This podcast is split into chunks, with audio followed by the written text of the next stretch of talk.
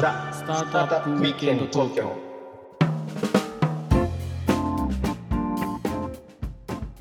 はい、皆さんこんにちは。はいこんにちは。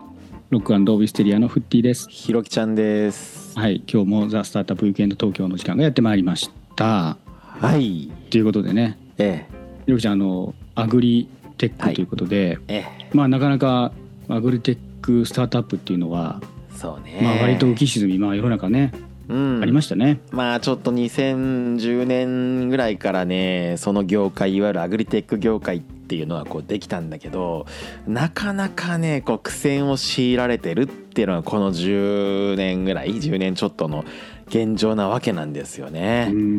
うんまあそんな中、今日はものすごく勢いがある。あの救世主登場じゃないですか、ね僕らのアグリテック業界で言うとね。感じかもしれないですね。じゃあちょっとご紹介しましょうか。はい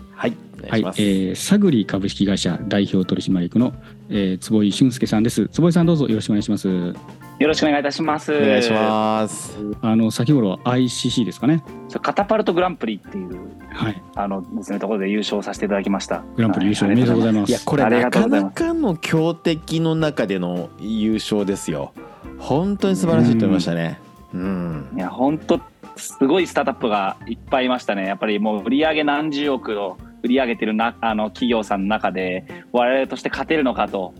思い臨んだんですけども見事優勝できてよかったです。素晴らしい。いやー素晴らしいですね。まあこのそういうこともあってね、アグリテックの中で救世主とまあいうふうに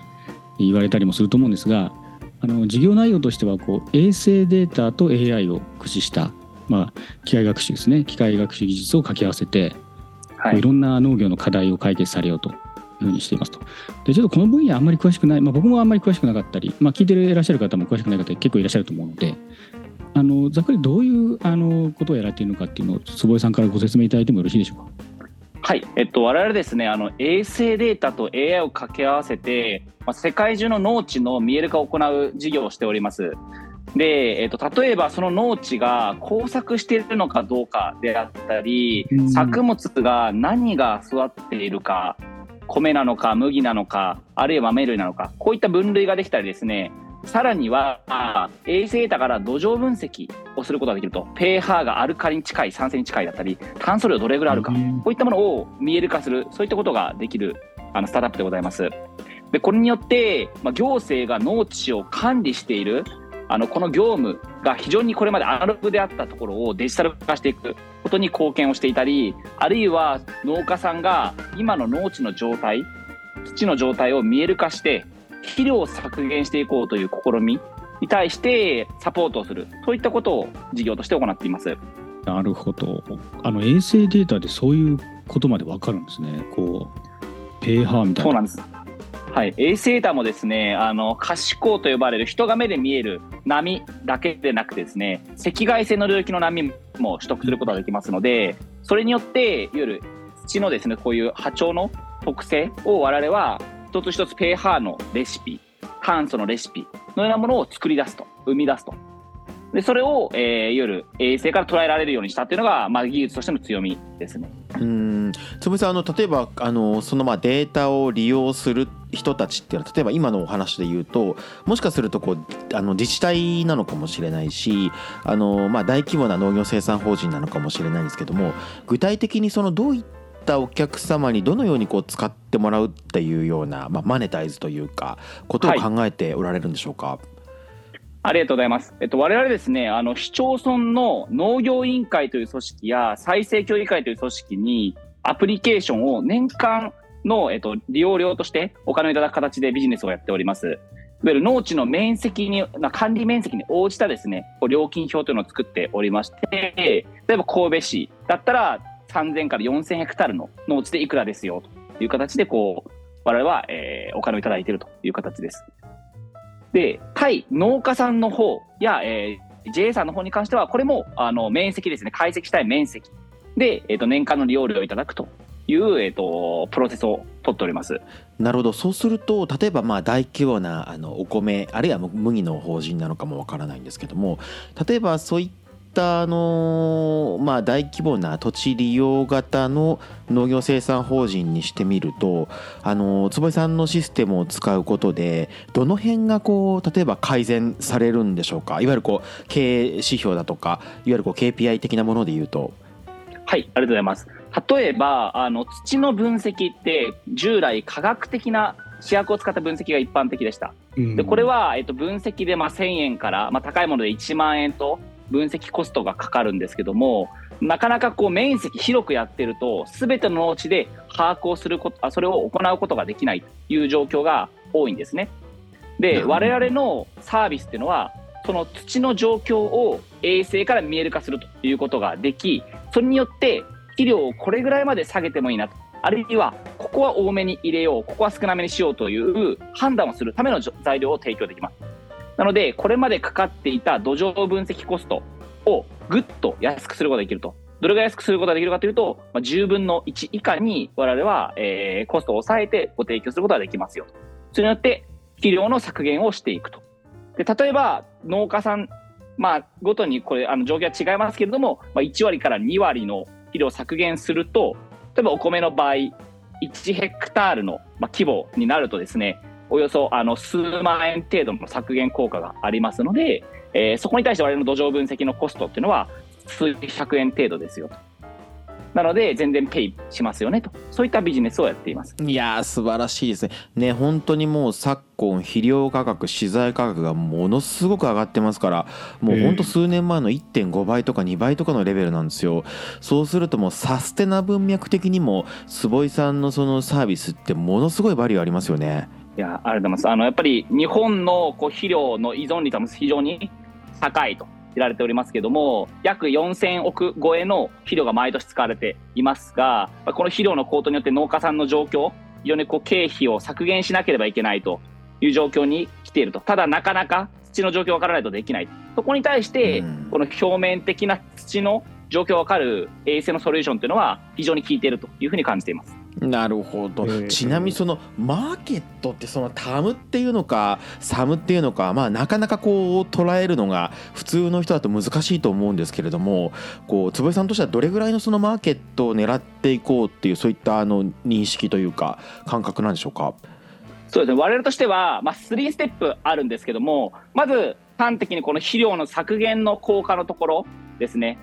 えっと例えば農水省であれば2030年まで2割の肥料を削減するという目標を立てています。で先ほど申し上げたように4000億近くの肥料が毎年使われている中で2割の削減となると800億の削減効果がいわゆる、えー毎年期待できるこのしポテンシャルがあるわけです。で海外のクラスで見ると日本の約240倍程度の農地面積がある世界の農地で起算すると約、えっと20兆円のこの肥料削減効果があると20%うんというふうに考えています。で次のステップ2段目のステップとしては我々は脱炭素という部分にこれがつながると。あの踏んでグロあの今グローバルであのチャレンジしておりましていわゆる肥料を削減すると温室効果ガスの一つである一酸化二素というものも同時に削減されるとこの削減されたものがカーボンクレジットというものに変わるのでこれが農家さんの収入にもなるし売り手としてこのクレジットを欲しがっている企業さんに B2B ビジネスができる。でこの市場っていうのは農業全体で潜在的に2050年に35兆円まで膨れ上がる。こういった市場であるというふうに捉えています。どうフッディはい。すごいでしょう。ん。肥料使いすぎ問題っていうのがあるって僕知らなかったから。それはやっぱり日本特有のものなんですか？日本人がやっぱり使い使いすぎなんですか？それとも世界的にそういう問題があるっていう？これはけあの国によってあの全然違うんですけども全体的にやっぱり使いすぎてるケースが多いです。ただまだ中南米の一部であったりとかインドやアフリカなどは肥料が必ずしも多く使えているあの場合ではないことが多くて、まあ、いわゆる有機農法ですよね、うんうんあのなどが、えー多くのあの多くの割合を占める国というのもありますが日本は全体として99.5%が肥料に依存をしている状況で肥料あの窒素過多という状況です。いわゆる肥料を撒きすぎてしまっている。うん。なので減らせるけれども、先ほどのように土の状況わからない感覚でやってるので、あのある程度リスクを分散するために肥料を多めにまく。というのがあの日本の今の状況ですね。なるほど。まあ多めに撒いてもまあそこまで害はないからついついこう撒いておきたいっていう感じなんですかね。えーっと短期的に見ると害はないんですけどもいわゆる土のあのいわゆる力を使って農業をしているというあり方から変わってしまっていると、ああなるほど。まあ、いわゆるあの直接植物が吸収できる形で、えーまあ、エネルギーを供給しているあのプロセスになるので、まあ、いわゆる知力と言われる炭素や窒素などを、えー、と意識して微生物を活性化する農業とは違うんですよね。あでまあ、それが必ずしもいいかどうかというのはディスカッションポイントではあるんですけどもやはり、えーと大きなトレンドとしてこの化学肥料っていうのは資源ですのでいずれやっぱり、あのーなくなっていく、まあ、枯渇に近い状況になるあるいは取り合いになるっていうのは間違いないと思ってます。それは数百年規模の先ですね。そして、まあ、肥料の投入による温室効果ガスのやっぱり排出というところは一つのプロブレムになっているのでこれは改善していかなきゃいけないこれはグローバルのやっぱり見方ではあるとうんいうふうに我々は捉えてます。まあ衛星データからいろいろ分析できるってことはこれ畑やってやってないじゃんみたいなのも分かるってことですよね。もう放棄されてて。はい。でまさにこう農地が今その分散しているものを集約をしていかなきゃいけないわけですね。農業生産者の方が非常に高齢化し減少していく中で、まあ次の担い手の方々ってより生産法人のような方々になると思うんですよ。うんただ分散した農地をその自らが引き受けてマネージしていくと効率が悪いんですね。いわ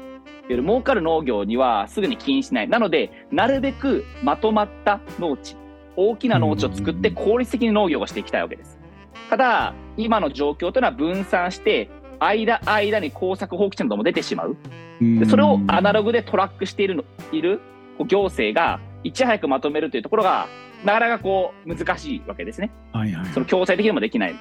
なのでそこを我々は民間の立場からマネージしていくよりこう状況として早期に把握をしてその集約化していけるようにディスカッションを早くしてですねあのいわゆる、えーそれが出てきた時にいち早く次の担い手さんに使ってもらえるようなそういったサポートいわゆる中間の、えーマネージをできると考えているんです。その生物情報を我々は衛星からトラックできる。それが強みかと思います。もうそうですねやっぱり工作放棄地ってのはよよく問題として挙げられますもんね。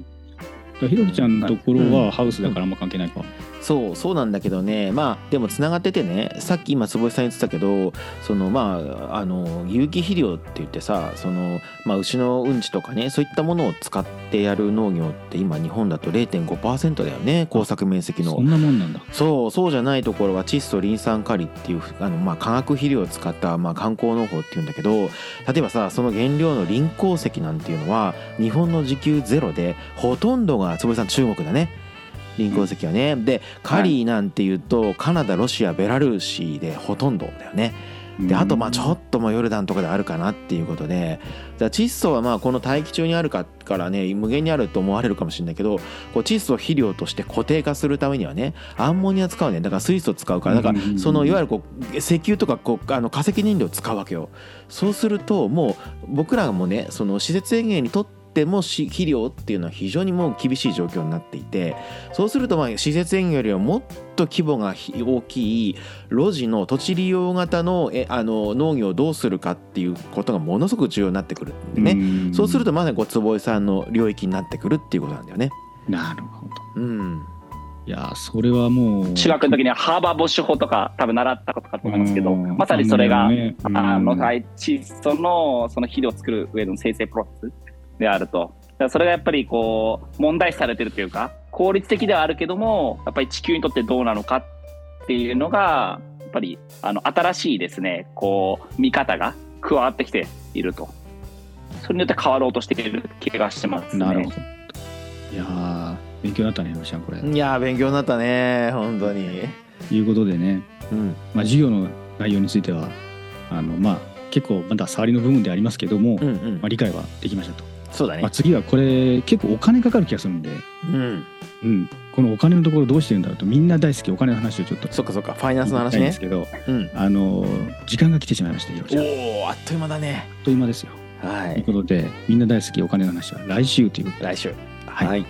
じゃあ時間の切りがちょうどいいんで今日は一旦これぐらいにして、はいまた次回のエピソードにつなげていきましょう。お願いします。はいよかったらコメント高評価チャンネル登録あとツイートをしてくださると嬉しいです。お願いします。ではねまた次回ザ・スタートアップウィークエンド東京でお会いいたしましょう。はい。今回はこの辺で、はいさよなら